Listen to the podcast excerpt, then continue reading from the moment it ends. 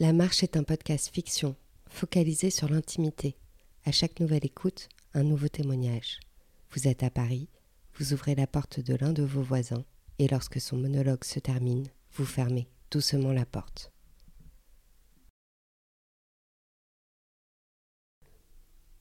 La marche, le bic. Je voulais raconter une histoire, notre histoire d'amour. Mes valises attendent sur le palier, mais je ne peux pas. Mon bic ne marche pas. Mon bic noir, celui que tout le monde détient chez soi. Mais c'est mon bic noir, mâché au bout par mes soins. Je lève ma sale godasse, j'écrase la pointe du bic sur ma semelle en caoutchouc et je gribouille. Je m'agace. Il ne fonctionne pas. Je souffle dessus naïvement, en espérant qu'il ne va pas faire sa feignasse, ce bic à deux balles. Ce bic posé là, sur le meuble de l'entrée. Je voulais écrire un mot, un petit mot sur un post-it. Impossible. Ce bic fait sa grande entrée dans ma vie. Il prend son pied à ne pas fonctionner. Et moi, je galère, je m'énerve, parce que ce n'était pas grand-chose que je voulais écrire sur ce post-it. Le temps presse. Je cherche avec désarroi un autre bic. Seulement pas un seul ne pointe son nez. La pointe de mon bic, il faut que la bille tourne pour que l'encre coule doucement puis à flot. La voilà l'encre. L'encre noire. Elle bave. Elle fait une tache dégueulasse sur mon post-it. Ça ne fait pas sérieux. Il me faut un autre papier jaune. Alors je me dépêche. Il faut que je me grouille si je ne veux pas le croiser. Laissez ce mot, ce code, qui doit être décodé par un autre qu'on ne doit surtout pas croiser. Ça ne coûte rien un bic. Des bics, on en a mille chez soi. Pourtant, on utilise toujours le même.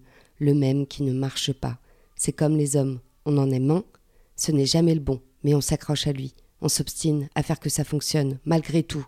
Pourtant, on le sait bien qu'il ne marche pas, que ça ne colle pas entre nous, mais on donne tout, on donne son énergie, on donne son temps, on lui donne toute notre vie, on gribouille avec ce vieux bic sur un vieux journal, pour que ça marche. Je vais vous dire pourquoi on fait ça. Parce qu'on s'acharne, parce que c'est humain, et puis parce que c'est l'espoir. Comme si on ne se doutait pas qu'il ne marcherait pas plus que la dernière fois, que ça ne marchera pas plus que la dernière fois entre lui et moi, mais on se tue à la tâche, afin, sait-on jamais, de pouvoir arriver à ses fins. Pour moi, à ce moment-là, c'est d'écrire quelques mots sur ce bout de post-it qui compte. Je pars. Non, je ne pars pas. Je ne peux pas écrire ça. Pourtant, c'était simple dans mon esprit, il y a cinq minutes, quand mon bic ne marchait pas. Le voilà qu'il écrit et moi je ne sais plus quoi penser. Alors je rature, ça ne fait pas sérieux. Alors je prends un troisième papier. Le temps passe plus vite. Je sais que c'est faux, mais mon stress augmente, alors ça donne un air de vrai. J'ai l'impression que ce post-it sera capital, alors que le récepteur de mon message le jettera de colère, de rage, d'incompréhension en le trouvant. Il le mettra en boule, il le jettera, il sera affalé sur la chaise, il essaiera de viser la poubelle, alors le post-it tombera à côté. Il se mettra le cul par terre, il se mettra à chialer. Et puis, il baissera son torse, il sera allongé sur le carrelage, afin de récupérer ce bout de papier, pour vérifier, vérifier si c'est bien moi, si les J ont la même forme que ceux de mon écriture. Si j'ai fait des fautes d'orthographe, il vérifiera si c'est bien moi qui ai pu écrire ça. Il vérifiera puis le déchirera, comme si c'était moi. Il lui fera la peau parce qu'il aura mal. Et l'encre encore chaude salira ses mains. Il ne restera de ce mot que des traces noires sur ses jolies mains. Ses mains balayeront son visage parce qu'il essuiera ses larmes. Ainsi, il y aura des marques noires près de son œil droit, sur sa pommette gauche, et une larme au bout de son nez sera imprégnée d'encre, elle aussi. Toute son âme sera teintée de bic noir à ce moment-là, à cause de moi. Ses mains, son visage et son âme seront marqués de la multinationale Bic.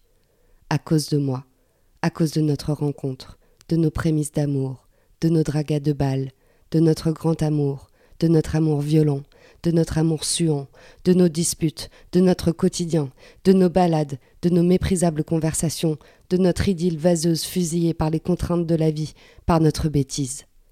Ce bic noir détenait en lui toute notre histoire.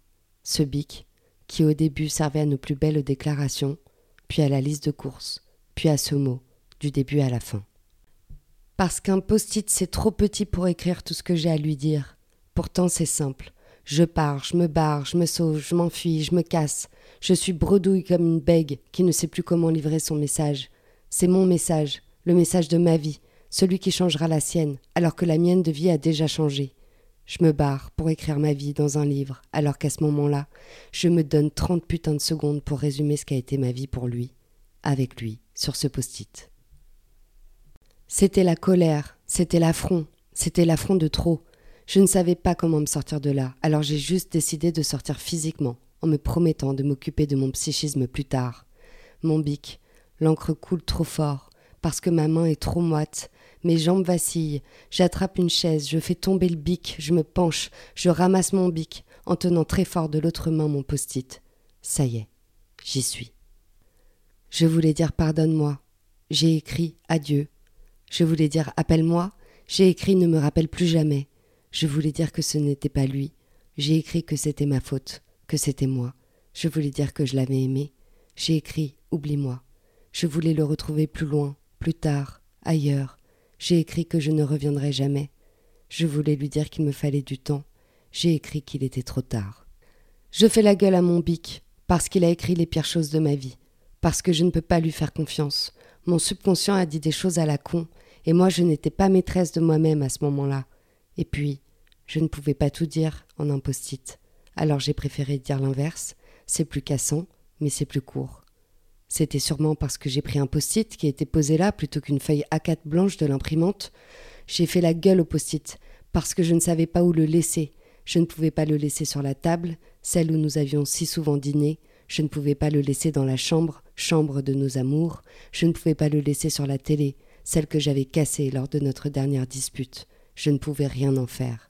Alors, je l'ai laissé sur la porte, à la porte de notre amour, dehors, aux yeux de tous, au moins ceux du voisin, comme un affront final. J'ai collé le post-it sur la porte. Je suis sûr qu'il a dû tomber, que le voisin a dû le ramasser, du moins le retourner et le poser à plat sur le paillasson. Le con.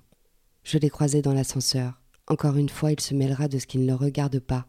Je suis sûr qu'il va ricaner, puis se dire qu'il le savait, qu'il l'avait bien dit. Ce con. J'ai cette porte dans la tête, cette image de notre porte, de cette porte qu'on a oublié de fermer mille fois, de cette porte qu'on a passée mille fois en se donnant la main, celle dont on a oublié les clés, dans la serrure trois fois. J'ai l'image des factures, de ces trois différentes serrures. J'ai cette image de fracture que je vais lui infliger. J'ai cette image de porte qui se claque, une porte qui claque, qui me claque, qui claque ma vie. À cause du bic, du post-it, du temps et de la porte, voilà pourquoi j'ai fui, si maladroitement ma vie. Voilà pourquoi j'ai osé dire n'importe quoi, pour la dernière fois, et tout ça en trente secondes. Je le sais maintenant. Ma plus grande connerie finalement a été celle de piquer ce bic dans ce bureau administratif, parce qu'il n'ouvre jamais quand il faut, une sorte de vengeance personnelle contre le système, et ce tas de post-it que j'ai volé au bureau, enfin que j'ai subtilisé parce qu'au bureau ce n'est pas cher puisque c'est donné. Le système, la société, la consommation, le responsable des fournitures du bureau, le PDG BIC m'ont fait la peau. Au nom de tous les autres voleurs de mon espèce, ils m'ont télécommandé afin d'écrire ces conneries sur ce bout de papier jaune avec ce stylo en plastique foireux pour que je rate ma vie. Une bonne fois pour toutes, ne pouvant la remplacer par une autre. La vie, ce n'est pas un tas de post-it. Tu ne la changes pas quand tu l'as tachée, même si ça ne fait pas sérieux. Tu ne la changes pas quand tu l'as gâchée. La vie, c'est du sérieux, ne pouvant plus jamais remplacer cet homme par un autre. Merci d'avoir écouté un épisode de l'œuvre sonore La Marche. Je suis Audrey Gauthier, l'auteur de ces fictions. J'espère que vous vous plongez dans les monologues de ces short stories avec entrain. Surtout, n'oubliez pas de fermer la porte et de revenir à vous après l'écoute de chaque épisode. Bref, merci et vivement la suite.